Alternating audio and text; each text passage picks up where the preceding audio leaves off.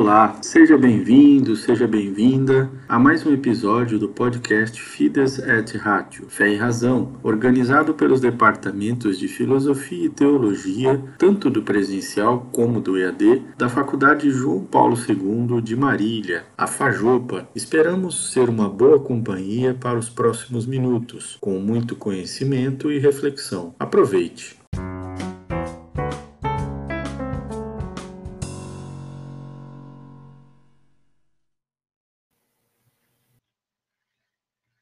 Olá pessoal, boa tarde a todos. Gostaria de agradecer a presença de todos que estão com a gente mais um dia. Nosso terceiro dia de jornada de estudos.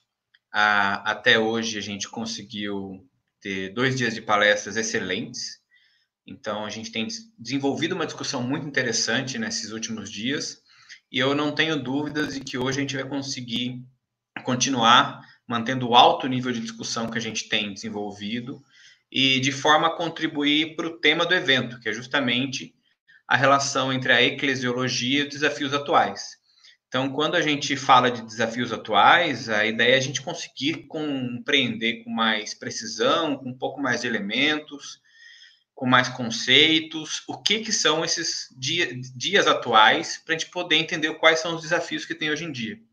E como a gente sabe que já é uma coisa bem batida, bem questionada, mas que a gente tem poucos elementos para entender com clareza, um dos desafios atuais é justamente como que a gente pode compreender a quantidade de informação que a gente tem acesso atualmente e como que a gente pode filtrar e ter uma certa avaliação da informação que a gente ah, tem contato e que a gente digere de uma forma acelerada, né? Então, dentre esses, essas situações que se deparam com nossos dias de hoje, a gente tem justamente o tema da fake news. Então, é, para a gente conseguir a, aprofundar o nosso conhecimento em relação a esse tema e justamente para a gente poder contribuir por uma compreensão mais profunda e rigorosa e conceitual desse assunto e associar ao tema do evento da eclesiologia, a gente trouxe hoje o professor Fernando Strong, professor da Unesp de Bauru. ele faz doutorado em comunicação na Universidade de Brasília então, o professor Fernando ele tem graduação em filosofia pela Unesp de Marília, em jornalismo pela, pela USC de Bauru, mestrado em comunicação pela Unesp de Bauru e agora já está concluindo seu doutorado e vem, principalmente nesses dias uh, de quarentena, de pandemia, sendo é, muito requisitado para diversas falas, diversas palestras, para ajudar a gente a compreender esse fenômeno atual que é de grande preocupação, né? já que ele fundamenta o nosso conhecimento da realidade fundamenta nossas ações no mundo com uma certa influência bastante forte. Então, uh, eu queria agradecer ao professor Fernando, obrigado pela disponibilidade, por contribuir com a gente nessa tarde de hoje, e gostaria de passar a palavra, você que fica à vontade, que a gente possa aprender bastante nessa tarde e continuar somando com o nosso evento, que já vem sendo muito rico nesses últimos dois dias. Muito obrigado, Fernando. Eu que agradeço, João, agradeço você pelo convite, a Fajopa também, por estar retornando, né, retornando de maneira virtual é, para uma fala aqui com vocês da, da Fajopa nesse, nessa quarentena, né? É, eu estava pensando, é, isso que você comentou sobre a, apresentar né, as questões da, é, várias palestras, essa já é a, vai ser a quarta fala que eu Estou dando nessa época de quarentena. É, fiz uma pra, aqui na Fajopa, no, logo no comecinho da quarentena. Participei de um evento da a convite também da Universidade de Coimbra, que eu dei duas palestras, e daí eu fiquei pensando, né, quando você me escreveu passando a data é, da jornada aqui de estudos, eu fiquei pensando, falei, não, até comentei com você de, ah, como, não é o que eu já falei, qual que vai ser, o que, que vai ficar igual, mas em meio a toda a dificuldade que, eu, que a gente está tendo em trabalhar, em desenvolver normalmente, né, nesse período de, de quarentena, né, as aulas estão é, tomando muito mais tempo. Dá, uma aula que você dava em quatro horas, está tomando oito horas, né, seis horas para preparar aquela mesma aula. É, então está difícil desenvolver, mas essas palestras eu tenho notado que tem me ajudado a pensar e mudar bastante coisa, né, avançar na minha pesquisa quando eu vou preparando cada uma delas junto com algumas leituras que eu tenho feito de maneira mais é, vagarosa do que o normal. Então, a minha fala que eu vou trazer aqui para vocês hoje, vocês vão notar, quem assistiu aquela minha primeira é, no, no webinar, né? Tem uma diferença significativa já, que já passou por um processo de mudança desde aquela data. O que eu vou que apesar do título da, da minha fala ser fake news e pós-verdade na atualidade, é, acho que eu, o grande mote por trás da, minha fala vai ser tentar explicar ou tentar mostrar, na verdade, como que as pessoas acreditam em fake news, como nós acreditamos em fake, fake news, né? Porque é a primeira uma coisa que a gente tem que ter ciência é que todo mundo acredita em fake news. Você pode cair menos em fake news do que determinados é, grupos. É, né, tem, tem pesquisas que mostram quais são os grupos mais vulneráveis a acreditar em fake news. É, você pode acreditar por um tempo menor. Eu lembro, de, eu lembro da primeira notícia falsa que eu descobri, a primeira fake news que eu percebi que eu caí era de uma fonte que eu confiava bastante. Depois eu falei, nossa, aquilo lá não era verdade, né? Então você pode ter um tempo menor que você seja enganado pela fake news, ou que você confie naquela informação falsa que você recebeu, mas todo mundo, uma hora ou outra, vai, vai acreditar. Né? É, eu acho difícil a gente conseguir escapar disso. Então, o que, que a grande pergunta aqui que é como que as pessoas acreditam nisso? Como que as pessoas acreditam, por exemplo, é, que tomar, tomar desinfetante, como aconteceu recentemente nos Estados Unidos, é, vai curar o coronavírus. Ou é, fazer bronzeamento artificial. Esse do bronzeamento artificial a gente ouviu pouco no Brasil, porque é proibido o bronzeamento artificial por aqui, né? Mas é, também foi uma, uma fake news que saiu nos Estados Unidos que as pessoas estavam acreditando ou que a temperatura, que o frio, o calor maior, mais baixo, maior ou menor, né? afeta o vírus. Né? Ou outras tantas fake news que a gente vê que você fala assim, nossa, como que alguém acredita nisso? Né? Como alguém acha que isso é verdade? É... Bem, o que eu, eu, vou partir aqui da minha apresentação de uma leitura recente que eu fiz, que eu estou fazendo, na verdade, estou concluindo o, as leituras sobre esse tema ainda, de um autor chamado Neil Postman. É, um livro em específico dele é Amusing Yourself to Death, é, que seria uma tradução é, entre, Nos Entretendo Até a Morte, que é um livro de 1985. Né? Apesar de eu estar lendo agora esse livro, ele é um livro dos anos 80 e que, para me deixar bastante surpreso, assim, e para me deixou bastante chocado, no sentido espantado, né, para usar uma, uma expressão mais aristotélica, é, quando eu estava lendo o texto, e logo no segundo capítulo ele fala de desinformação, né? Que, que existe, que ele, a nossa sociedade, os meios é, de comunicação, né? Estavam produzindo uma desinformação, produziam desinformação. Aí eu fiquei chocado, eu estava lendo de noite, até falei assim, bem, eu vou parar aqui de ler agora o livro, é, para eu voltar amanhã com um pouco menos de sono, né? E mais atenção nessa, nesse trecho. É, então é uma, é uma leitura assim que eu, que eu indico, eu recomendo. Esse livro não tem traduzido para o português, mas é um livro que tem me despertado bastante, me chamado bastante atenção para pensar o mundo atual. Esse texto do, do Postman, ele vai fazer um jogo, é, ele vai propor, na verdade, uma, uma leitura da sociedade contemporânea.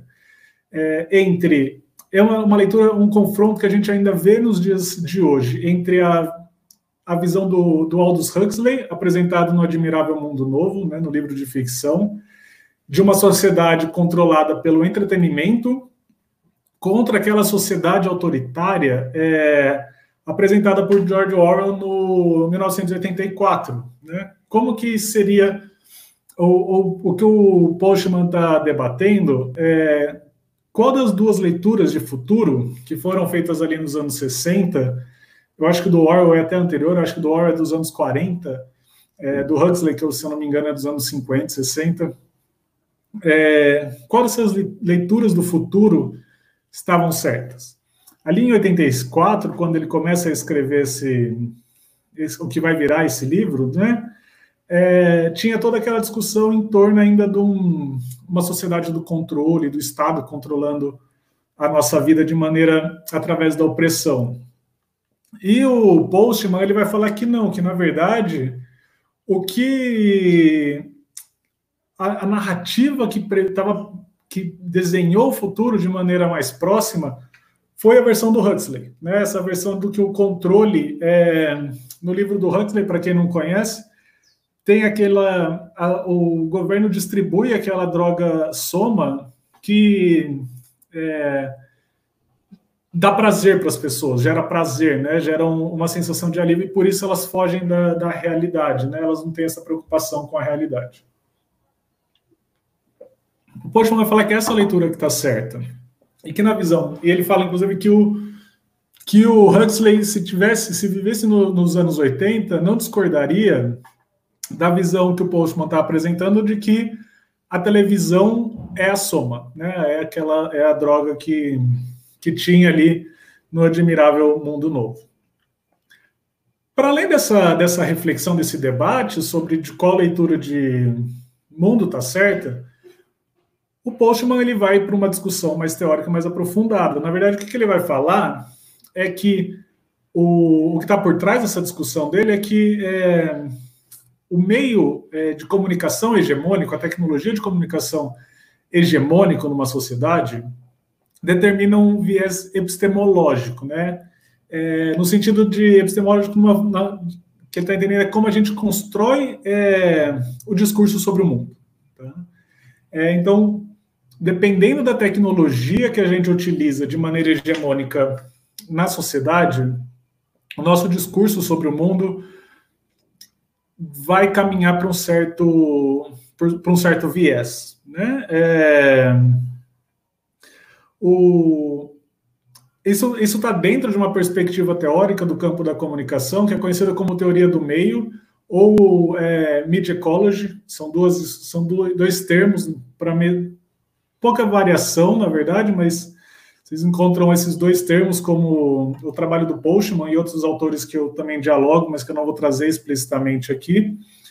É, o que, que, ele fala, então? Que cada meio tem um certo viés. O Postman ele, ele usa a expressão que a forma do, do meio, né, a forma que o, o meio enquanto forma, é, o meio de comunicação enquanto forma, exclui determinados conteúdos. Exclui alguns e prioriza, prioriza outros. Tá? E isso vai impactar como a gente descreve o mundo e, portanto, como a gente conhece e como a gente age sobre o mundo. Então, essa é, é o, a tese é, principal, a premissa principal, né, a tese ali do, do Postman nessa obra. É evidente, como ele escreveu nos anos 80, é, ele está falando da televisão. Esse é o grande problema, o grande, o grande ponto dele, a mudança do que ele chama é, de meio tipográfico, né, onde o, a imprensa, é, ou a prensa né, tipográfica, era o meio hegemônico, e em oposição ao meio é, onde a televisão é o, é o modo hegemônico. Aí os diferentes discursos que são produzidos ali. Passando bem resumidamente, é, o Postman vai falar que o meio tipográfico ele priorizava um discurso racional, né, um, um discurso mais linear, mais coerente. Na é, a partir, ele não aponta nem a televisão, mas ele fala que já a partir do, da origem do telégrafo e da fotografia, isso começa a mudar. É, essa estrutura começa a mudar é, de como a gente constrói o discurso. Né? Então a gente é,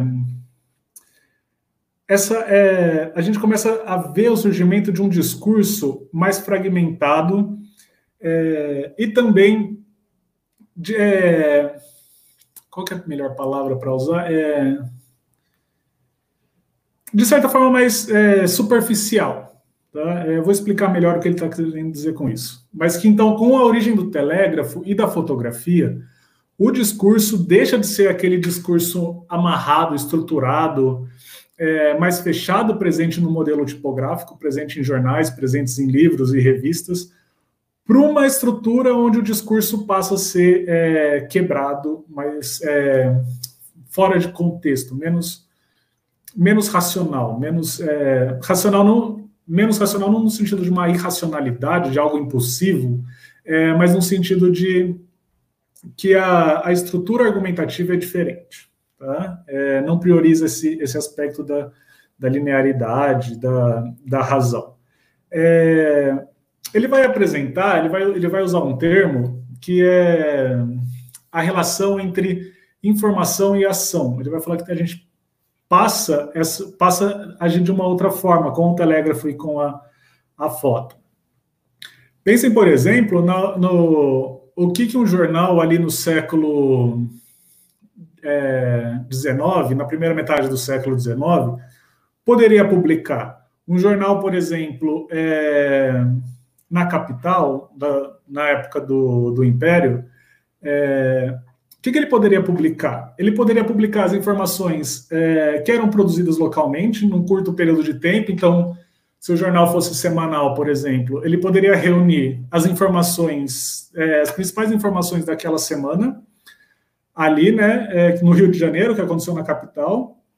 Algumas outras informações mais próximas, mas as informações, por exemplo, do, do Nordeste, é, 1840, iam demorar algumas semanas para chegar ia demorar ainda mais as informações que vinham da Europa. Então, as informações que chegavam da Europa, por exemplo, chegavam com um mês de atraso. O jornal ia publicar aquilo com uma, com uma distância muito grande, e às vezes o fato já tinha mudado. Né? Então, esse, essa relação da informação que vinha de longe era muito menor.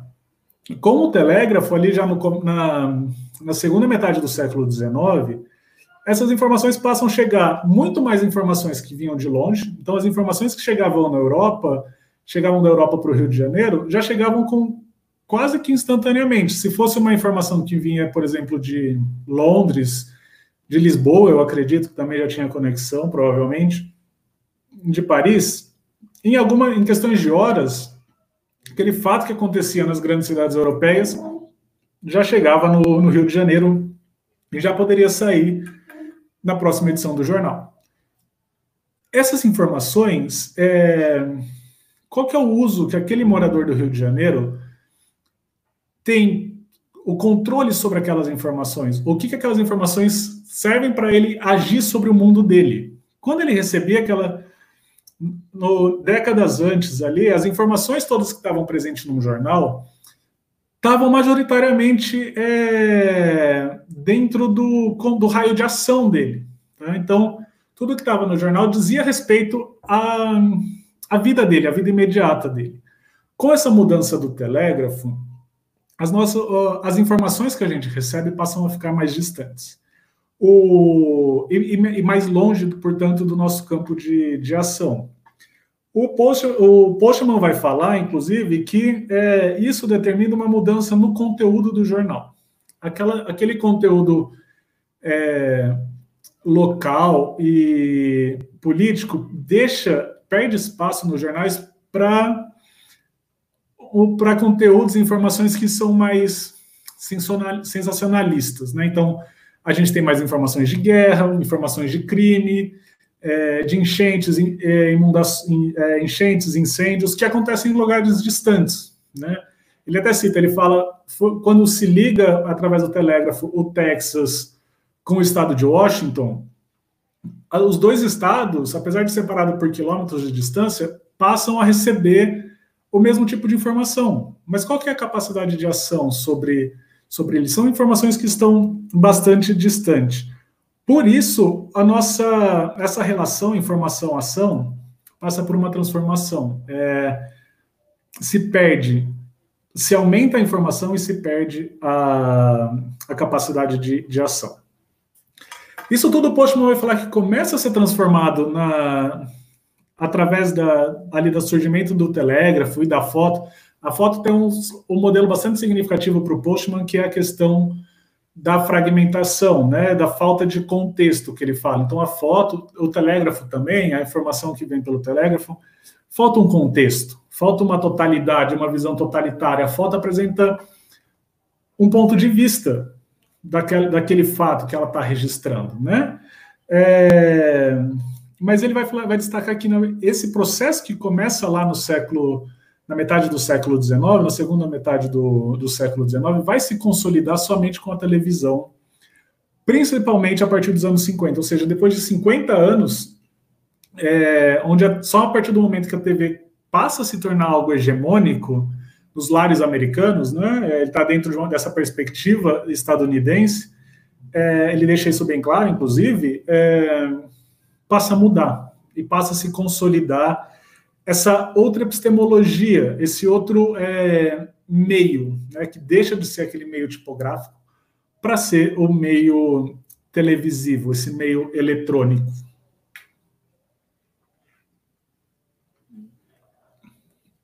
É... Então a gente tem uma perda ainda maior que com relação ao modelo tipográfico, é...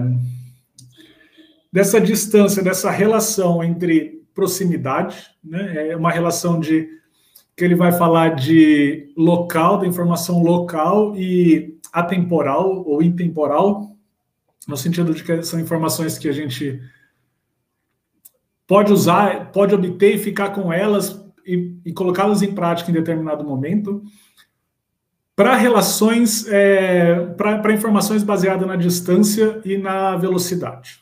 Né? Então, as informações que chegam pela televisão, elas são muito mais, é, um raio muito maior, né? a televisão cobre um raio de informações muito maior, e, e essas informações também são mais efêmeras. Acho que era essa palavra que eu estava procurando lá no começo. É, depois de pouco tempo, ela não tem mais utilidade para a gente. Né? A gente. Quanto, quanto por cento? Assistam. Quando, pega o jornal que vocês assistem é, à noite, quem assiste um jornal à noite na TV, observe aquelas informações e, e anotem todas e veja assim qual, quanto tempo aquela informação vai ser útil para você. Quanto tempo você vai ficar com ela, vai trabalhar ela, né? É, ou quando você vai colocar, poder colocar aquela informação em ação no seu mundo.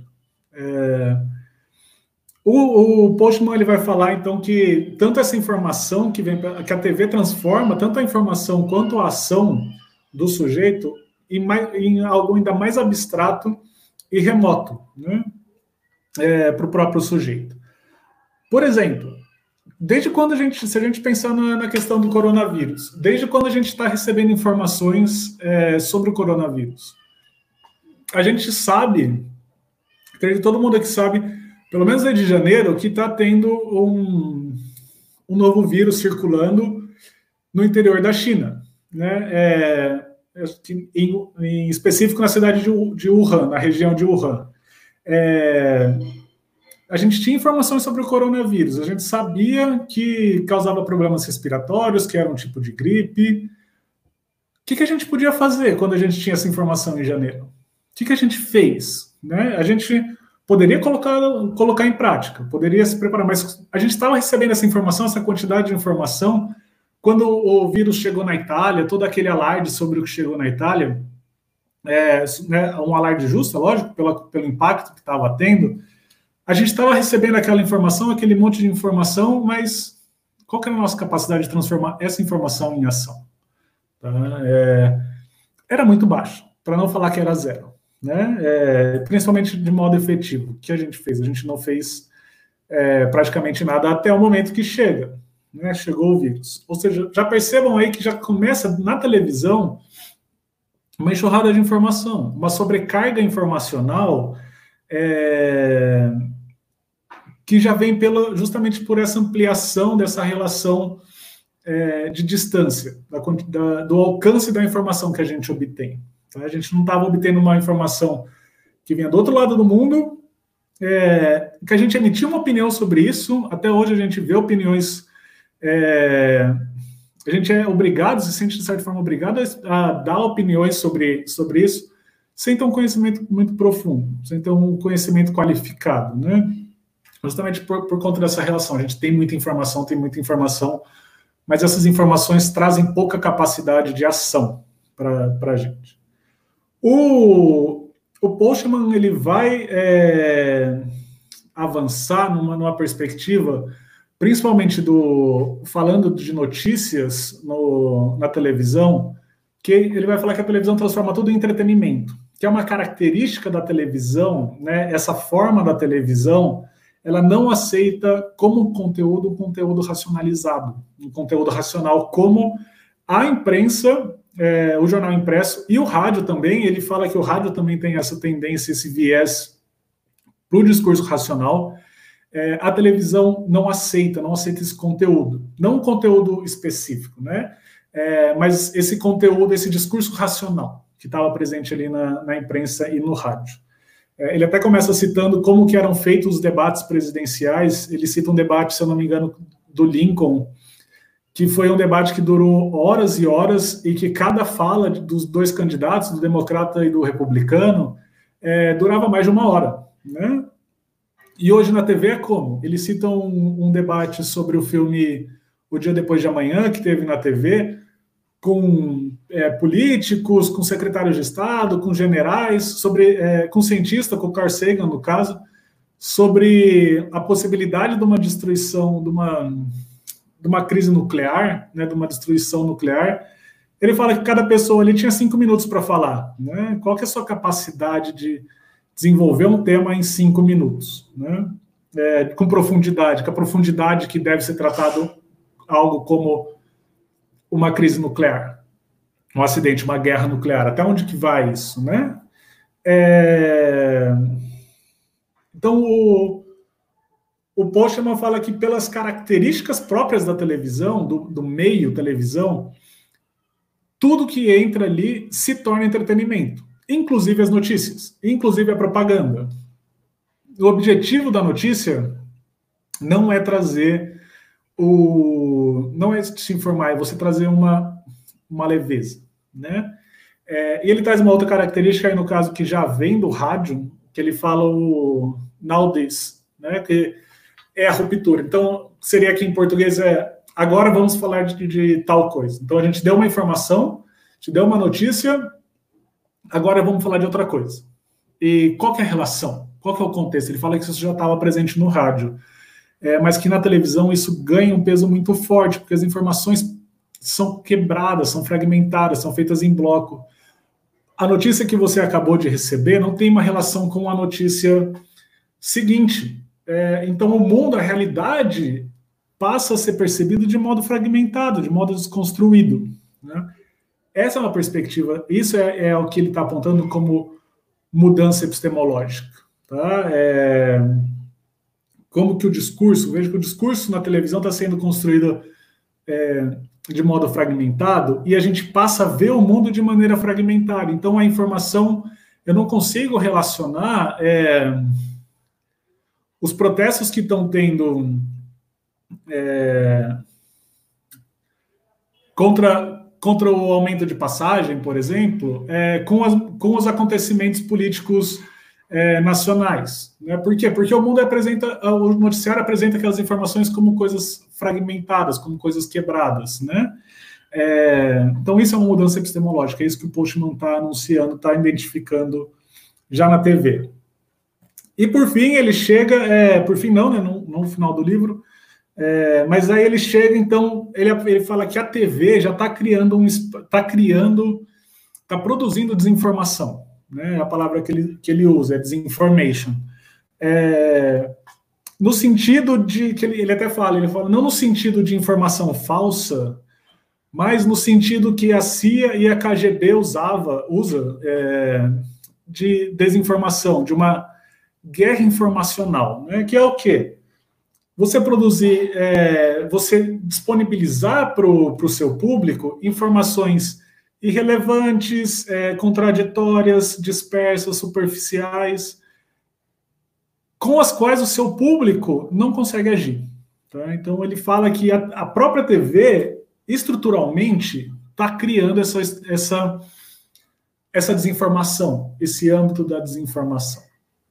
E passando então é, já para a internet, né, para essa nossa atualidade, eu acredito que isso que o Postman, da mesma forma que ele identificou no telégrafo e na fotografia, o que viria a ser consolidar, o que viria a se consolidar com a televisão, 150 anos, é, 100, cento e poucos anos depois, é, eu, eu aponto, eu acredito que isso, essa desinformação que o Postman identificou Lá nos anos 80, nesse meio TV, é, vai se consolidar com a internet. Então, então todo é, toda essa estrutura de desinformação que, que ele identificou que a, a televisão estava abrindo espaço, a gente abriu espaço, a internet consolidou e, e deu forma. E principalmente passou essa estrutura para toda outra todo, todos os demais é, meios que estão presentes na, na sociedade. Tá? Que o Postman também aponta isso, eu acabei passando por cima, mas que o Postman aponta que o meio hegemônico vai também determinar a forma como os outros meios produzem. Então, ele cita, por exemplo, é, o, o, jornal USA Today, que tinha acabado de ser lançado, quando ele escreveu o livro, o jornal foi lançado em 82, 83, ele lançou o livro em 85, e o, o USA Today já era o terceiro jornal mais vendido nos Estados Unidos. Qual era o tipo de informação? Fragmentada, parágrafos curtos, é, muito mais para ele fala assim, inclusive onde era vendido o jornal parecia uma televisão, era aquelas cabinezinhas que ficavam na rua é, que parece uma televisão. Eu lembro, ele citou esse caso do, do USA Today e eu lembro do choque que eu tive aqui em Bauru, quando em Bauru durante toda a minha vida, é, ou pelo menos toda a minha vida consciente, o único jornal que existia em Bauru era o Jornal da Cidade, e nos anos 2000, 2000 e pouco, não lembro, é, chegou aqui em Bauru o, o jornal Bom Dia, né, que agora não tem mais. E eu notava essa diferença significativa do discurso narrativo, o, o discurso longo e mais construído, mais aprofundado do, do, Jornal da Cidade, não defendendo o discurso deles nesse sentido, mas apenas identificando que era uma outra estrutura, matérias longas, é, mais trabalhadas, mais é, mais complexas, em oposição ao jornal Bom Dia, que era um jornal já no formato de tabloide, né, um jornal menor, com um monte de, com a mesma quantidade de notícias, mas com notícias menores, com parágrafos que só eram dois, três parágrafos, é, muito curtos, né, muito, muito compactos, né? E o Postman ele inclusive comenta que é, o editor do, do USA Today disse: ah, a gente nunca vai ganhar um prêmio por uma notícia investigativa em dois parágrafos, é, em um parágrafo. E daí o Postman fala: é, no futuro, na verdade, a gente vai estar tá vendo notícias investigativas sendo premiadas e por uma sentença, né, por uma simples frase. E daí eu me lembrei do caso da, acho que foi a CNN no Twitter, que deu momentos depois a morte do quando o Bin Laden foi assassinado pelos Estados Unidos no interior do acho que estava no Afeganistão ou algum país vizinho, né? Aquele aquela sentença de 140 menos de 140 é, caracteres, né? Tava o tweet da CNN era é, Bin Laden is dead só, é, então tinha pouco mais de uma dezena de caracteres. É, era uma informação que ganhou relevância e ganhou destaque, algo que seria considerado vazio é, anos anteriores. A gente até falaria isso é jornalismo. Você falar uma sentença, falar que o Bin Laden está morto é jornalismo. Né? Não falta investigação, não falta coisas que qualificam até hoje o jornalismo. Quando a gente está na faculdade de jornalismo, a gente aprende que uma notícia é apuração, é investigação, é, levantamento do contraditório, verificação dos fatos. Ali a CNN fez o que? Ela reportou uma informação que ela tinha conseguido com, a, com algum órgão do governo. Tá? Foi mesmo antes do Obama entrar no ar e, e, anunciar em cadeia nacional nos Estados Unidos, cadeia mundial, porque acho que foi transmitido ao vivo no Brasil, se eu não me engano, é, porque eu acho que eu assisti, anunciando que o, o Bin Laden estava morto. É, então percebam como toda essa estrutura discursiva que vai surgindo na TV, o Postman indica que vai afetando os outros meios, afeta o rádio, afeta o jornal impresso. E com a internet hoje acontece o mesmo.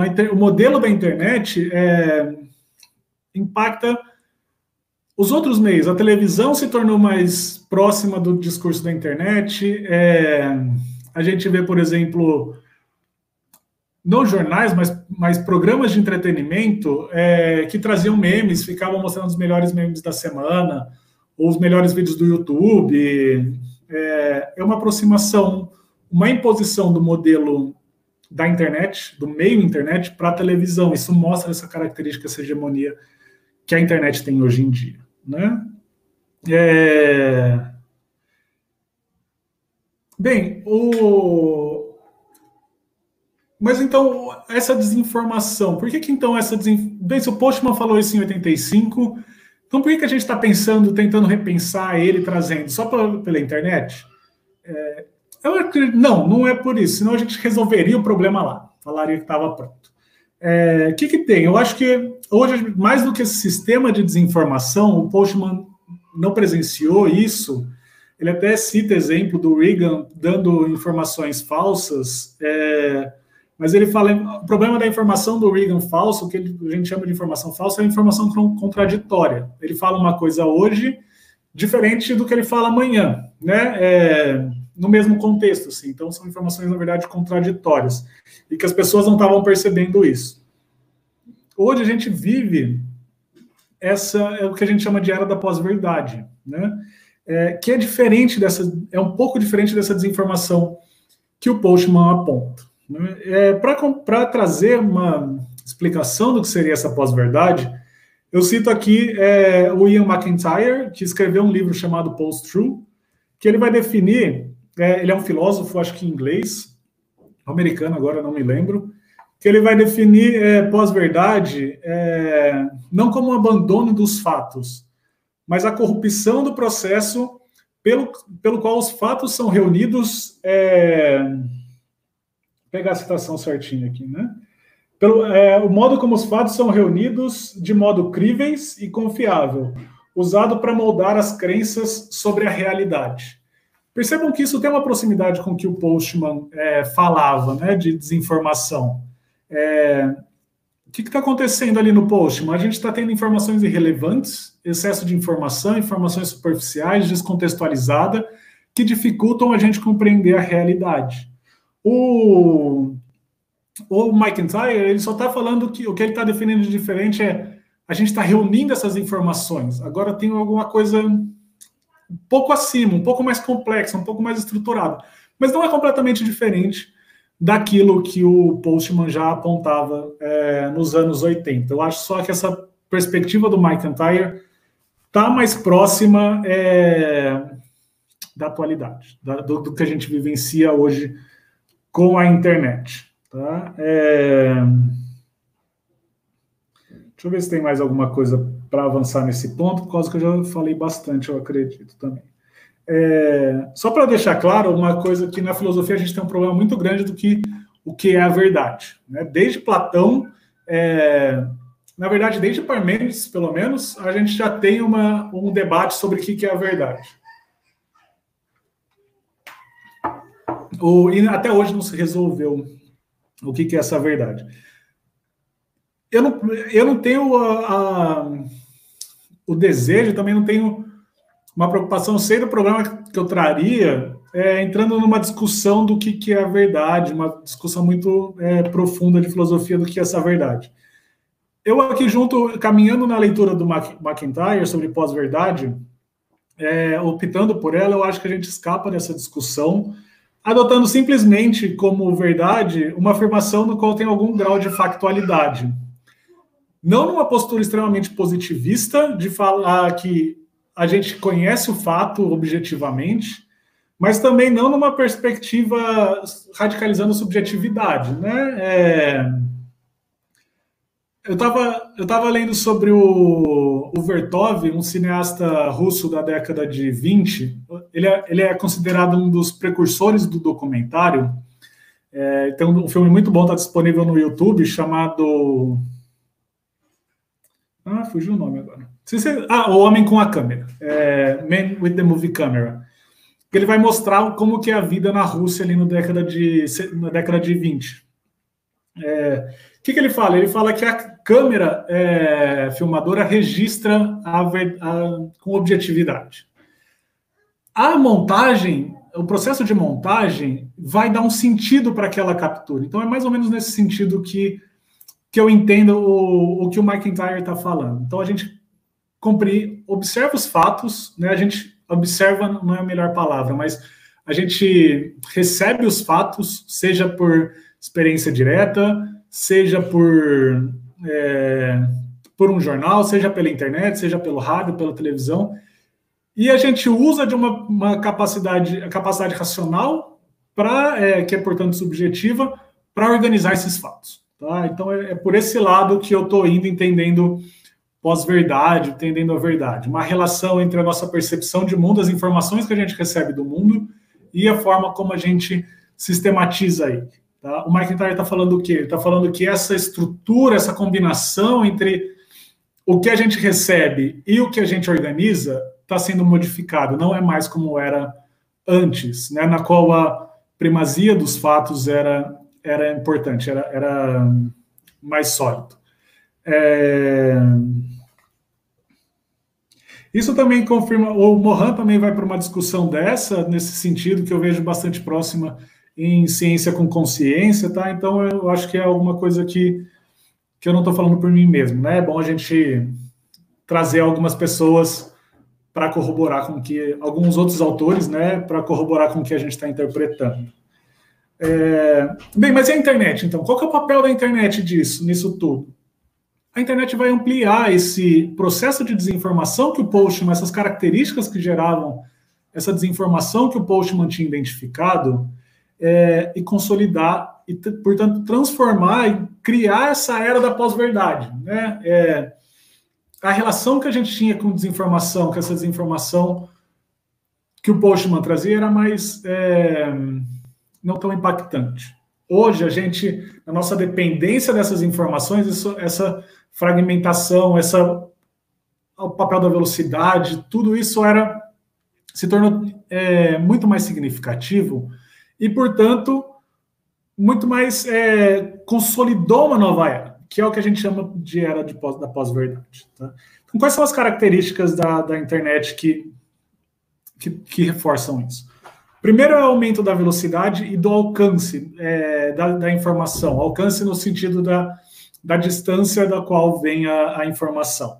É, não só da onde vem a informação, mas da onde a gente obtém é, nos grupos que a gente é, avança sobre isso, né? É, isso faz o quê? Faz com que a gente amplie a irrelevância da informação. Então, por exemplo, é, eu posso ficar facilmente sabendo de como está sendo combatido o coronavírus no interior do, do Colorado. Né? É, eu acompanho alguma, alguns sites de notícia é, estadunidenses, eu escuto alguns podcasts e, portanto, eu fiquei sabendo de uma discussão sobre como que é, como está sendo é, conduzido o, a, é, o processo, com, o combate contra o coronavírus no interior da Itália, é, em algumas cidades no interior da Itália, que como eles conseguiram se proteger do, do coronavírus, mesmo com a Itália sendo vítima do coronavírus como foi. Qual que é a relevância dessa informação para mim? É, como, qual que é a capacidade que eu tenho sobre, de agir sobre isso? Isso se tornou, com a internet, se tornou muito maior. Né? A gente pode obter, principalmente quem, quem fala mais de um idioma, consegue obter isso diretamente. Mas não é só através disso. Eu não preciso saber inglês ou saber espanhol para obter essas informações, porque dentro dos meus grupos é, eu posso receber essa informação traduzida. Tá? Eu posso receber essa informação pelo WhatsApp é, através de um vídeo legendado, por exemplo. É, então essa e isso tudo muito mais rápido, né? E essa velocidade faz o quê? Faz com que a gente tenha mais informação a velocidade com a distância faz com que a gente tenha uma quantidade de informação muito maior é, e uma informação também muito mais efêmera, né? Que a gente não vai ter um uso prático, algo muito mais é, efetivo para usar ela. Além disso, a internet também aumenta a fragmentação, né? É o que a gente vê uma discussão muito grande sobre a questão dos algoritmos, a questão das bolhas de informação.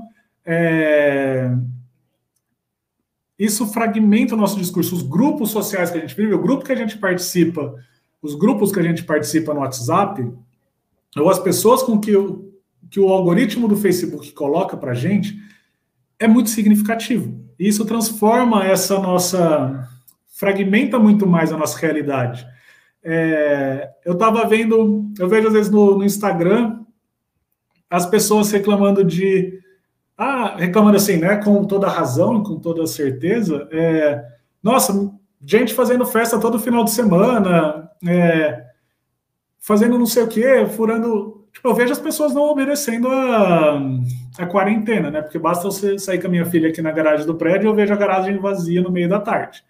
É... O... Mas essas informações, algumas das informações eu não recebo. Muitas das fake news que a gente que eu vejo, que eu fico sabendo, eu vejo às vezes depois que ela, quando ela está sendo questionada, quando ela está sendo é, quando eu entro no fact-checking, aí eu entro no, sei lá, no G1 e daí aparece tal informação é falsa. Eu falo, nossa, eu não vi essa informação em, essa informação falsa em lugar nenhum, né? É, por quê? Porque o meu fragmento de realidade é não que seja melhor do que outro, mas é simplesmente diferente. Essas informações não estão circulando para mim, né? Da mesma forma, se eu falar para vocês algumas informações que eu, eu, obtenho nesse meu fragmento de realidade, vocês vão ficar, vocês vão olhar e vão ficar é, se perguntar o que, que é isso, né? É, da onde veio. O... Além disso, o, o, a internet agrava um ponto que, na verdade, não, não é o Postman que aborda, é um outro autor chamado Joshua Meirowitz, que também é da, da mesma linha, é, da mesma linha teórica, do Media Ecology, né? É, que ele vai falar que é sobre a confusão ou ofuscar ou, as esferas da vida, as diferentes esferas de vida. Quando a gente está na internet, você imagina hoje que a gente está é, tá vivendo por conta da quarentena nesse mundo online. Então, eu tenho um aluno meu escrevendo, mandando e-mail de madrugada, é, me escrevendo no WhatsApp à noite, é, horário que eu não estou trabalhando. E quando eu estava dando aula para eles de modo presencial, eles iam me procurar quando? No final da aula, na hora do intervalo. A minha vida pessoal, meu momento de desliguei do trabalho, não tem mais. Isso acontece, não é por conta da quarentena, isso já acontecia antes. É, tem casos, por exemplo, na França, da, na França é proibido você mandar e-mail fora do horário de trabalho. Né? Porque acontecia? Eu estava em casa, eu recebi um e-mail do meu chefe pedindo determinada coisa. Se você fizer isso na França, você tem que pagar hora, hora extra. Só de mandar o e-mail, tá? É, não não para a pessoa responder. Então, você tem uma relação onde o momento de você estar tá isolado, de você estar tá distante da sua casa, é, você está tá na sua casa, distante do trabalho, não existe mais. E se você olhar na sua timeline do Facebook, você vai ver isso. É, você vai ver ali colegas de trabalho, o seu chefe, é, seus amigos de infância, sua família, ou grupos, é, contatos seus políticos, é, né, de grupos políticos. Tudo isso está numa sequência construída de maneira não aleatória, mas de maneira fora do nosso controle. Ou seja, eu não sei, eu estou vendo uma foto do meu primo. É... O que, que o meu primo cozinhou ontem? Fez um pão ontem em casa. E logo em seguida eu estou recebendo uma notícia sobre política. Né? Isso a gente tem uma dificuldade maior de, de perceber e de diferenciar essas, qual informação é qual, se torna tudo a mesma coisa. A informação que a gente discute no grupo de política, a gente discute em casa, né, com, as com a nossa família. E, por fim, a questão da despersonalização do emissor. No meio dessa confusão produzida pelos algoritmos, principalmente nas redes sociais, a gente não sabe mais de onde vem aquela informação. Quem que trouxe aquela informação? Né? É aquela história do receber no WhatsApp uma mensagem, e daí você fala assim, não Aí a pessoa te passa, aí você fala, não, isso é mentira. Não, mas como é mentira? É, quem me mandou foi a Maria, minha vizinha, né? É, ou foi o foi seu sobrinho fulano de tal. É, mas na verdade não, aquela informação não foi produzida por, por eles. A gente não sabe mais quem está produzindo aquela informação. E por um momento a gente passa a desconfiar de tudo, né? É, tudo isso consolida avança aquele, aquele modelo de desinformação que estava sendo produzido pela TV, que o Postman aponta, e traz novas características também. Né? É, não é só uma ampliação do que ele já estava já estava acontecendo com a TV, mas é alguma tem uma transformação, um agravamento, gerando, portanto, essa pós-verdade. Né? Fica mais difícil da gente reunir os fatos críveis, é, para usar a palavra do, é, as palavras do McIntyre, é, para construir um conhecimento e colocar ele à prova, né? construir um conhecimento sobre a, a realidade, portanto, agir sobre o mundo. Tá, mas então onde fica as fake news nisso? As fake news é, seriam uma parte desse todo esse processo de desinformação. Né? É, não é o único processo de desinformação. Não é, as fake news, é, aqui só antes, é, eu estou entendendo fake news num sentido mais amplo, não só de notícias falsas, mas no a gente tem que pensar as fake news também de maneira mais ampla. O que, que é fake news? Né? É, bem, o que, que gera, na verdade, a desinformação? Um cientista, se a gente vê uma pesquisa, um cientista falando, ou uma matéria falando que os cientistas estão desenvolvendo uma vacina para o coronavírus. Aí a gente fala, nossa, então tá ótimo, eu posso sair, é, tá resolvido o problema. Não, a gente está faltando o contexto, né? Que o, isso é uma coisa que o Postman já, já identificava. Falta o contexto de saber que começar a produzir a vacina deu certo, mas deu certo em qual estágio da pesquisa?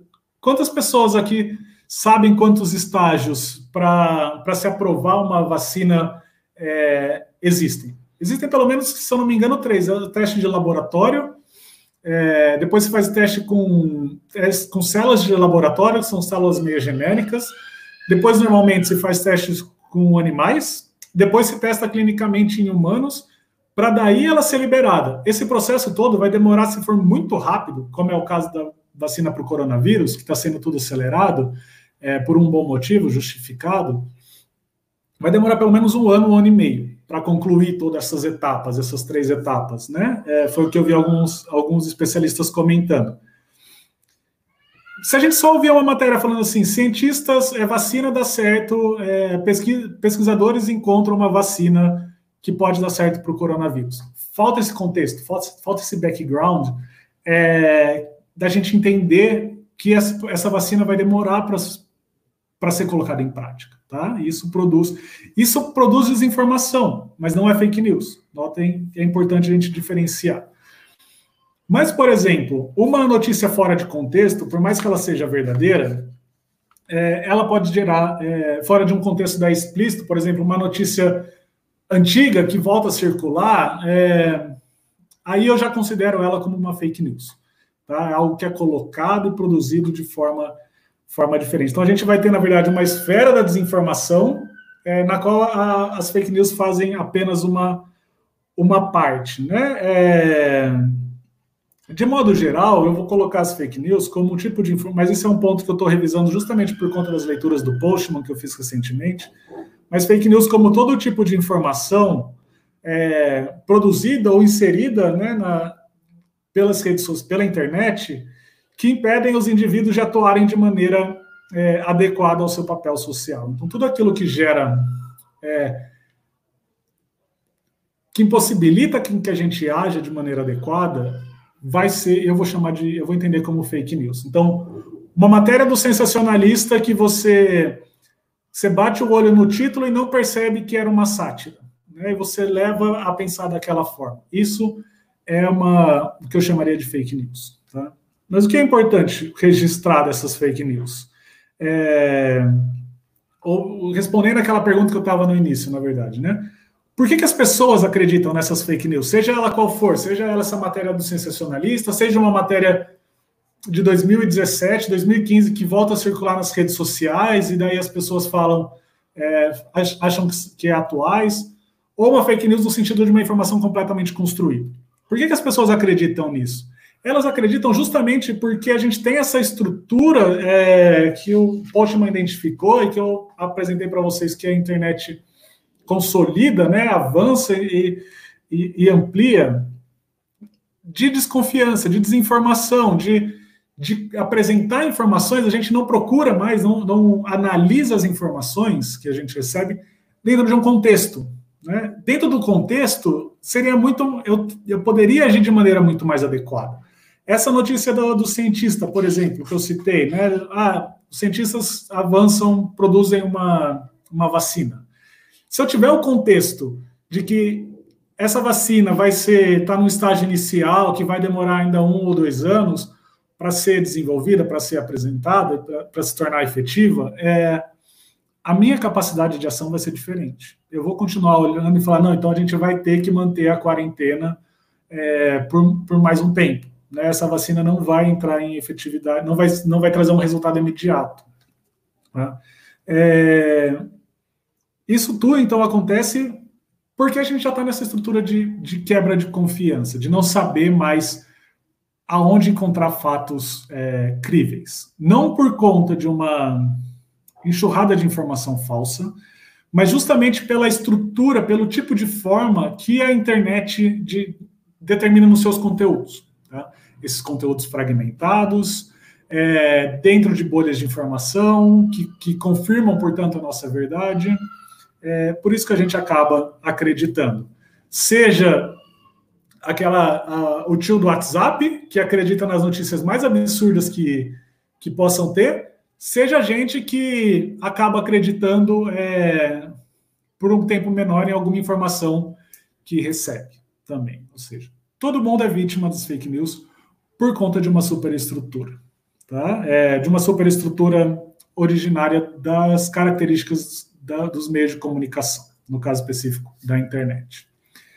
Bem, eu espero que eu tenha sido claro. É algo que eu ainda estou, como eu disse para vocês, estou desenvolvendo, estou consolidando mais. É um aspecto novo da minha pesquisa que eu estou entrando recentemente. É, mas eu já espero ter, ter deixado ele minimamente claro para vocês. Muito obrigado. Obrigado, Fernando. Foi bastante claro a construção de de elementos que permitiu a gente a compreender, acho que com um pouquinho mais de profundidade, como que se deu essa estrutura de, de conhecimento, essa estrutura que parece colocar a gente numa situação em que a gente é meio que refém das informações que aparecem e a gente acaba acreditando nisso de uma forma meio uh, até sem muita consciência é, e aquilo faz uma diferença gigantesca na forma como a gente compreende o mundo, né? Bom, a gente tem uma série de questões, você já conhece o sistema, então eu vou deixar para você ir passando. Algumas têm duas partes, então é só tem, dar uma atenção nisso e eu já volto logo após. Tá. É, bem, é, a Camurete, Fernando, antes só tínhamos uma via, uma via de comunicação, hoje o receptor pode responder ao emissor, mas diminuiu o conhecimento. Isso acontece pela falta de qualidade das informações e muita quantidade? É. Bem, primeiro eu acho importante a gente talvez tomar. Tinha esse. Sempre teve esse retorno, né? Você podia escrever cartas e mandar para o jornal. É, inclusive, era uma prática muito mais comum. Né? O que a gente aumentou hoje foi a facilidade com que isso acontecia. Eu lembro de quando eu estava. Quando eu fazia faculdade em Marília, Acho que foi numa, numa edição da Piauí. Eu comprava a Piauí logo que a, ela começou a sair. E tinha uma matéria sobre umas pessoas que escreviam, tipo, aposentados, assim, que, que passavam o dia escrevendo é, informações, é, cartas para os jornais, né? A gente tinha a sessão de cartas para os jornais, muito mais, é, muito ampla. Hoje é muito mais fácil mandar um e-mail para o jornal, né? Você não tem aquele trabalho de escrever, sei lá, mandar. É, você pode também comentar no Facebook deles. Só que isso gera um excesso de informação. É, agora, só voltando, João, você consegue colocar a pergunta de novo para o. É. Se isso acontece, se o conhecimento aconteceu pela falta. Então, o que eu acredito é tanto é os dois lados, pela falta da, da qualidade da informação, isso que o Postman apontou na televisão de as informações são muito mais para o entretenimento. Talvez eu não tenha entrado tanto nisso, mas a internet também é muito voltada para o entretenimento e para informações muito curtas, porque tem uma coisa que eu acho absurda no Brasil que está no marco civil da internet, a gente não colocou em prática, é, de você ter acesso livre pela internet, mas você tem planos de internet que só te dão direito ao WhatsApp, e boa parte das pessoas só tem acesso ao WhatsApp, às redes sociais. Então, a hora que você clica no link, você não consegue ler aquela mensagem, você não consegue ver aquela matéria para saber se é verdade. Você fica só com o, só com o título da matéria, né? ou você não consegue pesquisar. Então, a qualidade se tornou pior e também a quantidade. A quantidade também aumentou muito. E isso torna difícil a gente a gente filtrar, né? Ou a gente eu tenho, eu tenho um aplicativo no celular que reúne notícias. É, devo receber por dia, deve ser pelo menos 300, 400 notícias. Eu não tenho tempo de ler tudo isso. É, nem bater o olho em todos os títulos eu bato. Assim, por exemplo, hoje, na hora do almoço, é, maior, é o maior pico de notícia. Eu não vi hoje no almoço, não vi também de manhã. A hora que eu parar aqui, que eu for abrir o aplicativo, vai ter quase 300 notícias. Eu não vou ter condição de ler tudo isso. Eu não vou ter condição de, de receber todas essas informações e ler para checar, para ver se. Então a gente tem os dois lados, a qualidade e a quantidade de informação, e ambas estão prejudicando. O João Luiz, alguma mobilização na sociedade atualmente para coibir a disseminação de notícias falsas? Dá essa impressão de certa passividade e até conivência ante a gravidade dessa disseminação. Não, tem bastante iniciativa, tem é, algumas bastante complicadas que eu julgo como censura, é, de você tentar impor uma lei e proibir, não, diferente do que aconteceu, por exemplo, hoje, é, com relação à determinação do Alexandre Moraes naquela pesquisa contra fake news, é, na, na, na, ação contra fake news. É, mas eu acho que se você começar a colocar juízes para determinar o que é fake news ou não, Pensa no jornalismo alternativo. Pensa no Pasquim, é, lembra do Pasquim da época da ditadura? Aquilo lá era censurado. As, ou mesmo as informações que circulavam na Folha, do Estadão, que eram censuradas pela ditadura. Né? Então, essa perspectiva, eu acho, é uma perspectiva que existe, que está sendo colocada em prática e eu acho bastante é, perigosa. Tá? É, porque você vai dar uma autoridade para alguém determinar o que é notícia falsa é, ou não. Isso era feito também durante as ditaduras, tá? É, então é bastante perigoso. É, essa passividade ela acontece porque a gente não tem consciência tá? É, de que isso é fake news. O, por conta de toda essa estrutura que eu, que eu comentei, ela se naturaliza. Se eu, se eu percebesse que aquilo era uma informação falsa, eu não ia acreditar.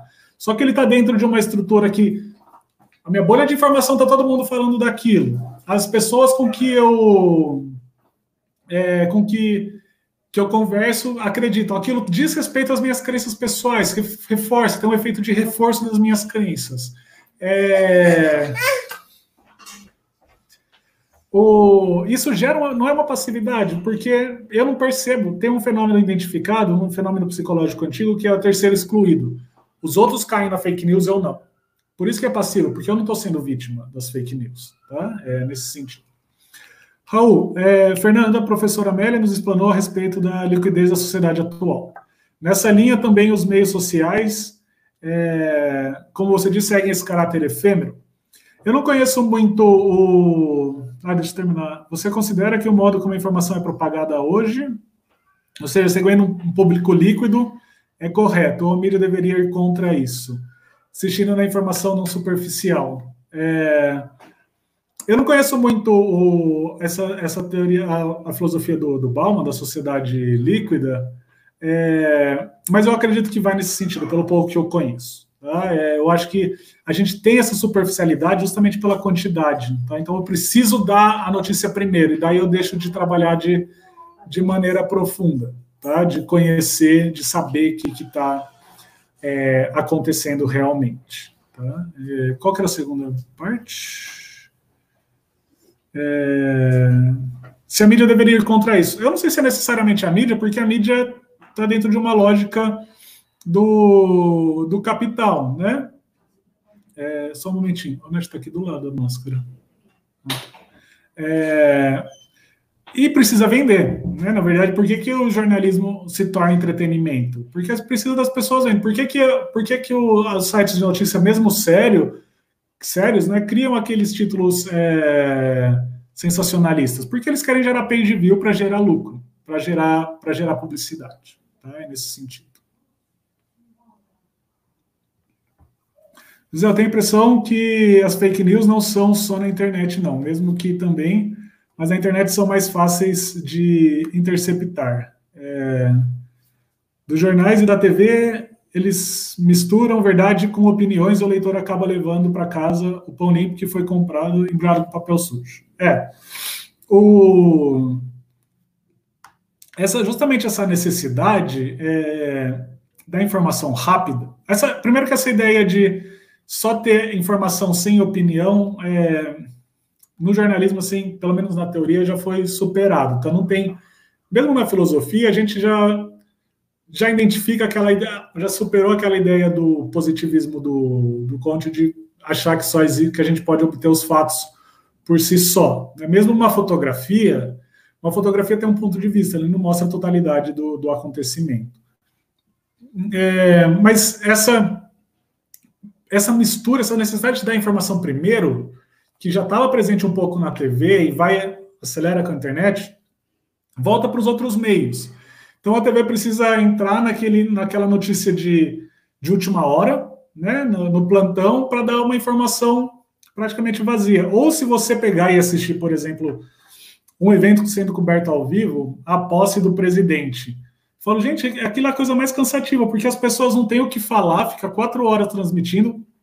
É um, é um ato político, mas vira um ato de entretenimento, porque fica comentando da roupa do presidente, é, do corte de cabelo da, da primeira-dama, ou do fato da Dilma tá, só tá com a filha no carro. É, não se torna um fato, não, não traz aquela, aquela importância para a ação, que é saber o que está acontecendo. A gente precisa entreter e apontar tudo isso. Leonardo, Fernando, de que forma é, a fake news sufoca o trabalho da imprensa e contribui na, na campanha de descrédito? Eu acho que essa campanha vai um pouco pelo, pela quantidade de informação. Tá? É, então a gente recebe tanta informação e de repente você começa a descobrir que as informações são falsas, você passa a desconfiar de todo mundo. Tá? É, você não acredita mais, na, você não sabe mais se aquela fonte está sendo verdadeira ou não. Tá? Então, ah, se é, Folha, a Folha Política é, publicou aquela notícia depois eu descobri que era falsa, por que, que então a Folha de São Paulo também não pode estar publicando uma informação é, falsa? Você está recebendo tanta informação, tanta informação que você não consegue filtrar e não consegue, e principalmente você não consegue colocá-las em prática, tá? Porque se você, se eu receber as informações e consigo colocá-las em prática, em confronto, em prática no sentido de confronto com a realidade, eu testo ela e não ou não e vejo que dá certo. Se eu estou com um monte de informação, eu não consigo colocá-las em prática, principalmente porque elas estão longe do meu campo de ação, né? É, então, isso, isso vai prejudicando. Tá? E isso gera um descrédito de modo geral. Deixa eu só tomar uma água.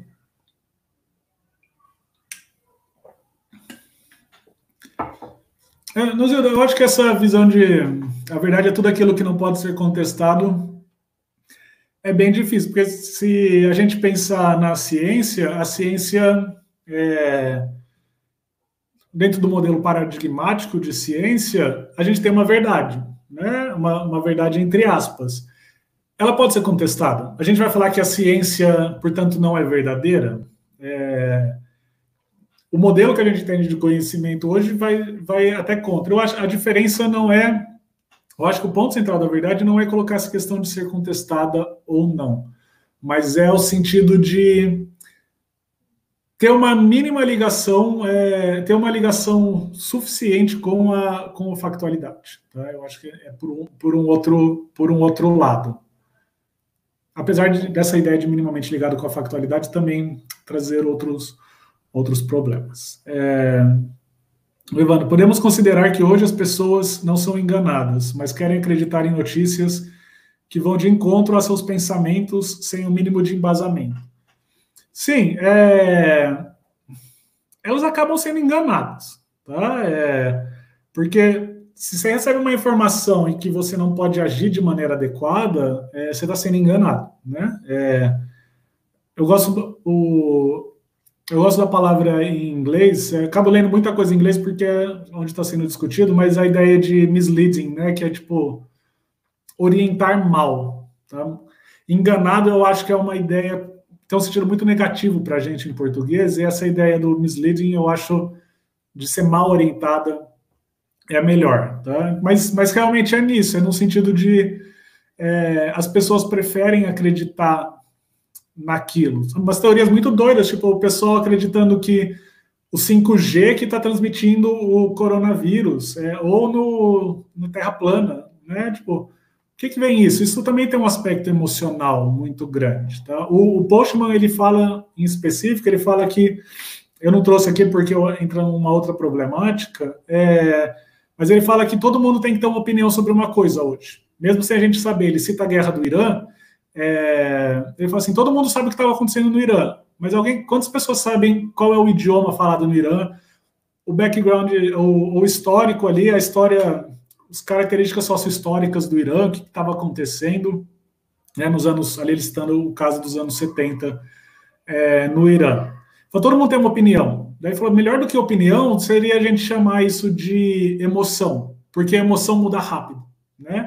Por isso que ele, ele fala que opinião, a gente, uma opinião é algo mais embasado, que vai ser mais difícil de mudar, né? É, um cientista tem uma opinião, um conhecimento, é, uma opinião naquele sentido é, platônico, né, de um conhecimento justificado, é, é, mais difícil de mudar.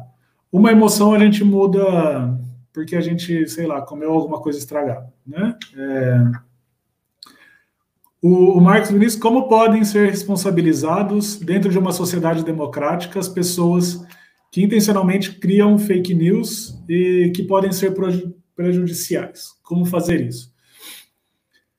Eu acho que eu já eu comentei aqui um pouco antes de que eu sou contra essa ideia de criminalizar é, fake news em específico, tá? Mas por exemplo, fake news políticas é, tá previsto na lei, na verdade, no Código Eleitoral. É, eu não vou lembrar qual é o termo agora, mas produzir informações difamatórias é, já está previsto no Código Eleitoral. Você não precisa criar uma outra uma outra lei. Eu acho bastante complicado. Uma vez eu vi uma pessoa é, comentando que um, tinha um projeto de multar quem compartilhasse fake news. Então, assim, 5 mil reais acho que era a multa mínima, alguma coisa assim. O...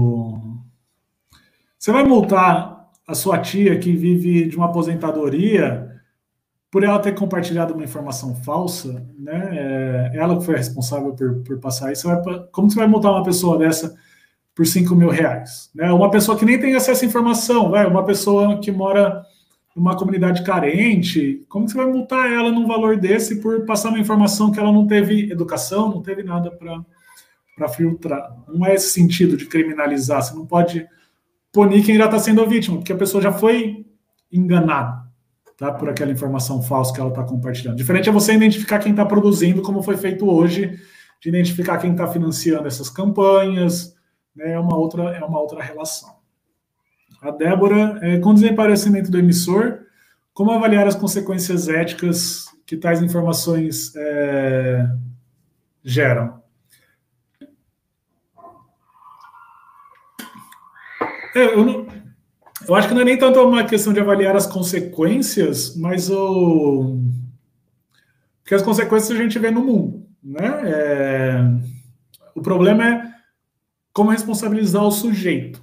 E eu nunca parei para refletir isso muito, mas talvez se a gente pegar pela perspectiva assim do que eu conheço de ética, da ética comunicacional do, do Habermas, é, de pensar como sociedade, o que, que a gente quer como sociedade, né?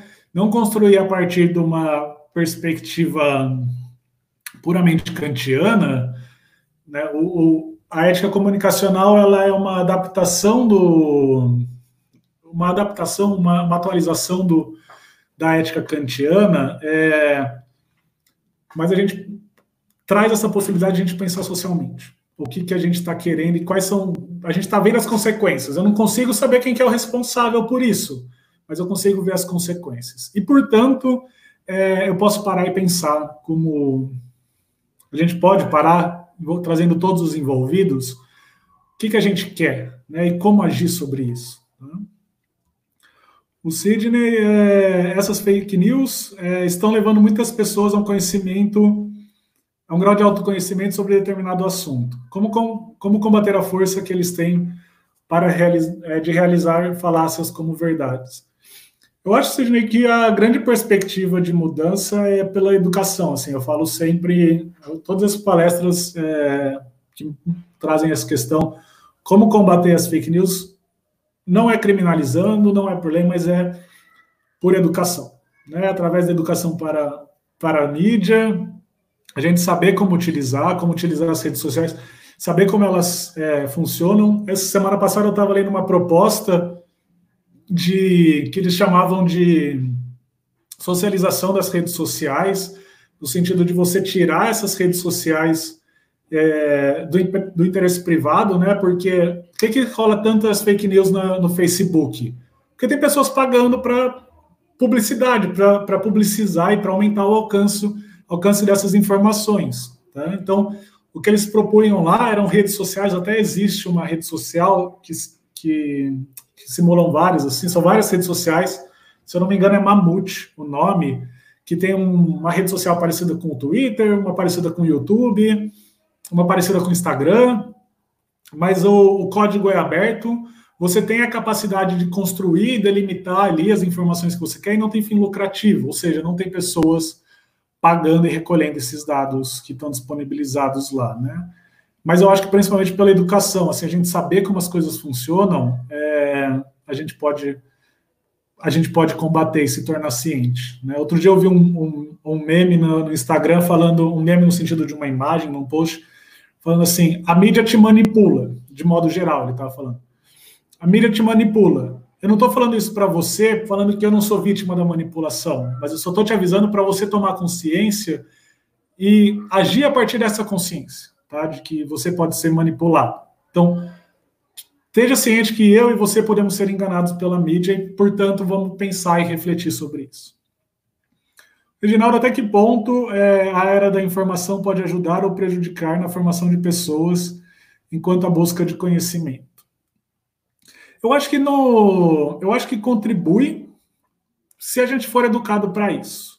Então, por exemplo, é, é adequado e juntando com a resposta que eu dei para a Débora é socialmente éticos. Né? Então, onde que eu vou buscar essa informação? Eu consigo hoje produzir, por exemplo, na quando eu, eu fiz a minha fala para o pessoal da Universidade de Coimbra, a gente tinha pessoas eu estava aqui em Bauru, as pessoas falando lá da Universidade de Coimbra, pessoas que estavam, tinha gente conversando, estavam no Recife. Eu posso produzir essa informação e agregar muito mais conhecimento. Aquela ideia do, do Habermas de uma sociedade é, comunicativa fica muito mais fácil. Eu consigo muito mais reunir todas as pessoas que vivenciam aquilo e agir e construir, chegar num consenso. Né? É, mas para isso eu preciso ter educação, eu preciso saber como usar e, e principalmente ter uma boa intenção, né? O Paulo Eduardo, é, como a questão da desinformação citada por mim pode ser quebrada ou superada através é, do estudo e compreensão da filosofia? É, eu acho que vai por esse lado, assim, a gente tomar consciência de. O Postman traz essa questão da, da epistemologia, né, da mudança epistemológica. O, o McIntyre também traz um pouco dessa ideia de essa questão epistemológica, né, da pós-verdade como um problema epistemológico, um problema do conhecimento, e a, e a filosofia contribui bastante nessa área. Contribui também no aspecto ético, na discussão é, de como a gente deve construir uma ética. Né? É, então, eu acho importante. Outro dia eu estava comentando. É, foi algum lugar que eu comentei, eu não lembro aonde agora exatamente, se foi na sala de aula, mas sobre. Eu comentei, na verdade, na sala de aula também. É, e eu, e eu falei sobre o papel da filosofia não pensar o ser humano e pensar a sociedade, principalmente pensar a sociedade no presente, o ser humano no presente, com uma visão de mudança, uma visão de melhoria, né? Reconhecer o que existe de bom e reconhecer o que existe de problemático e reconhecer o ser humano, né? É... A Alessandra expôs a questão sobre, da pós-verdade em relação às fake news. Como combater de forma efetiva? Isso foi aquilo que eu, que eu comentei, que eu acho que o mais efetivo é uma educação para as mídias, tá? Nesse sentido de que a gente pode aprender, aprender como usar, aprender como entender como elas funcionam. Neila, ótima, obrigado. É, de modo, é, de modo podermos formar é, e formar os jovens para reagir à quantidade de informação. Eu não sei muito como agir, assim. Eu fico. Eu, no meu mestrado eu estudei jornais é, anarquistas do começo do século XIX, é, desculpa, do começo do século XX. e a quantidade de informação ali era muito menor. Se você pegar um jornal do, do começo do século do século 20, as informações que tem ali são muito menores, mas são as informações necessárias para a gente agir sobre o mundo. Tá? Hoje, é,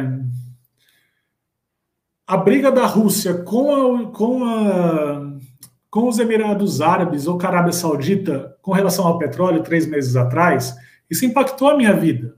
Né? É, não impactou tanto porque eu uso pouco carro, principalmente por causa da quarentena, né? Mas abaixou significativamente o preço do petróleo, né? E eu tava, não precisava abastecer, mas eu tenho a informação que eles tinham feito as pazes, né? A Rússia com a Arábia Saudita, que portanto o preço do petróleo poderia vir a, su a subir, fez com que eu agisse é, e fosse abastecer meu carro para garantir um preço mais baixo. É, então a gente precisa de mais. O que a gente precisa é aprender como selecionar essas informações e aprender que a gente não precisa de todas as informações. Tá? Eu não preciso saber de tudo que está circulando, acontecendo no mundo, é... porque realmente não é necessário. Tá? Eu não preciso saber como que está a cotação do, do ien hoje, porque eu não mexo com, não compro nada do Japão, não, o preço do ien pouco afeta na, na minha vida. É, o Mário no começo do século XX, o Orson Welles nos Estados Unidos narrou a Guerra dos Mundos, é, onde até as pessoas se mataram por conta da invasão alienígena. Promover esse, é, o conhecimento e a leitura nos protege? Eu, eu, acho que protege, sim. Essa, essa questão do, do Orson Welles, eu cito na, na minha tese. É curioso porque também teve no Maranhão, eles reproduziram lá nos anos 70 ou 80. É, e se as pessoas tivessem um conhecimento maior sobre o que era aquele meio, lembra que isso foi nos anos 30. É, e nos anos 30 o rádio era o principal meio de informação. Então, quando as pessoas começaram a receber aquilo, elas ficaram espantadas. Percebam, por exemplo, como a sensacionalista hoje engana muito menos as pessoas do que enganavam há 10 anos atrás, quando eles surgiram. Né? É, então, a gente, não só uma leitura de conhecimento de mundo, mas também uma, uma leitura dos meios, saber o que é a internet, saber identificar as características. Anderson, parece que muitos jovens estão aderindo e até existindo exclusivamente nas mídias como o Facebook. Notícias do tipo é, do tipo em instantes, mais informações podem, porém essas não chegam. Como lidar com eles? Anderson, eu acho que isso na verdade vai todo mundo está está vivendo bastante nessa nesse limiar assim, né? Porque a gente pensa, uma vez eu estava numa palestra e as pessoas falaram: "Ah, mas eu não tenho Facebook, então eu não sou vítima, não, isso não passa por mim, né? Só tenho e-mail, não tenho redes sociais, então eu não caio em fake news. Ou fake news não tem impacto. Leva engano achar isso. Porque, por exemplo, o movimento anti-vacinação, que é muito forte nos Estados Unidos, é, e está se tornando ainda mais forte, o coronavírus deu uma impulsionada ainda mais significativa para isso. É, é uma coisa que circula, existe fora da internet, mas com a internet ganhou muita força, tá? O, aí você pensa assim, bem, mas eu não acredito no. Eu acredito nas vacinas, eu vou tomar vacina, eu vou me proteger, mas é, saiu uma matéria no New York Times essa semana, semana passada, é, falando que, mostrando o que, vai, que acontece se 50% da população é, não tomar a vacina do coronavírus. O efeito é zero. É, vai, é como se ninguém tivesse tomado. Ou seja, vai continuar um efeito de epidemia. Né? Por quê? Porque as pessoas que estão ali nas redes sociais e acreditam nesse tipo de, de teoria da conspiração, nesse tipo de fake news das vacinas, traz isso para a vida real e elas, na vida real, realizam com você, tá? socializam. Então, eu acho que essa ideia, a gente não adianta muito separar um do outro. Tá? O importante é a gente tentar esclarecer, tá? Então, como tentar explicar e tentar lidar. E daí a gente vai lidar no modelo também é, direto, assim, né? De qual fake news você está acreditando? Ah, então como que a gente pode desmentir isso? Que não é fácil. Tá? Tem, tem que ver como lidar. Eu vi uns especialistas Inclusive comentando que às vezes nem adianta você responder para a pessoa. Tá? Se eu ligar agora para um terraplanista e falar assim, a Terra é redonda, qual vai ser o efeito disso? Um terraplanista muito radical, né? Nenhum. Né? Então a gente tem que cada caso é um caso e tentar identificar e lidar. O Antônio, tenho visto em redes sociais onde a verdade é colocada em xeque quando se propaga uma falsa verdade como verdadeira. Como prevenir as pessoas para não acreditar em verdades deturpadas? É, é isso de aprender a olhar qual é a fonte daquela notícia, é, olhar a data da notícia, ver se a notícia é assinada, é, porque muita notícia falsa também normalmente não é assinado. Pesquisar em outros sites, tá? O Google é, ou o DuckDuckGo, que é uma. O DuckDuckGo é um buscador tipo Google que não usa os seus dados, ele tem um, o impacto do algoritmo nele é bem menor. Às vezes é mais chato de procurar coisa lá, mas você sabe que pelo menos você vai ser menos vítima de, de enganação. Então, é, o ideal era buscar as fontes de informação em mais de um lugar. Tá? Mas eu sei que só jornalista que lê dois jornais, mais de dois jornais, assim. A gente não tem tempo de assistir o Jornal da Globo e o Jornal da Record, né? Até porque não aguentaria para confrontar, né? Mas, mas o caminho seria justamente esse também de, de investigar e mas, por exemplo, se você não tem um plano de internet que permite você usar e além das redes sociais, como é que você vai fazer isso? Né? Por isso que a gente tem que, que lutar e identificar também que existem problemas é, anteriores. Aí. Ah, Fernando, obrigado. Acho que tivemos muitas questões, né? Acho que Sim. deu para complementar bastante bastante a sua fala. Uh, mais uma vez, né, naquela outra vez, como você disse que você já participou com a FAJOP esse ano, a gente também teve uma sucessão de questões muito grande. Acho que agora a gente caminhou para um outro sentido, mais complementar. Uh, queria agradecer mais uma vez pelo que a gente conseguiu trabalhar hoje. Uh, eu queria só retomar aquilo que você trouxe, né, da, da situação de que, daquela frase, a mídia te manipula, isso não é nenhuma novidade, é simplesmente interessante a gente ter consciência disso, para daí, a partir daí, a gente ter nossa ação no mundo, né? Então, é uma constatação, não é algo que a gente consiga brigar com esse tipo de força, porque não é o mesmo tipo de. não é uma relação equilibrada, né? Uh, ainda mais, como ficou evidente em diversas respostas que você colocou, um caminho que parece ser fundamental, que é aí onde se destaca a filosofia também que foi colocado, é justamente uma busca por uma educação que te permita uma compreensão de como que a sociedade contemporânea funciona, de como que as tecnologias estão presentes em todas as em todas não, mas na maioria dos tipos de ação que a gente pode desempenhar no mundo atualmente, como que ela influencia, como que ela toma parte, né? E sendo que a educação seria basicamente o, único meio possível para que a médio e longo prazo a gente consiga ter uma relação mais autônoma com esse tipo de, de contexto, né?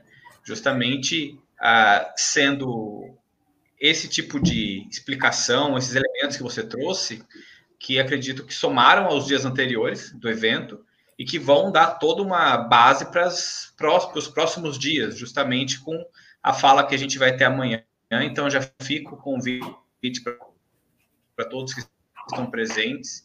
Amanhã a gente tem uma palestra intitulada Os Desafios para o Anúncio da Fé no Mundo Midiático, sendo esse mundo midiático basicamente tendo muitos elementos que o Fernando apresentou para a gente hoje. Né? Então, a, as falas vão se casando e, e, ao longo da semana a gente vai complementando o nosso repertório conceitual e, e nosso conhecimento mais maduro para conseguir uh, dialogar com os desafios contemporâneos.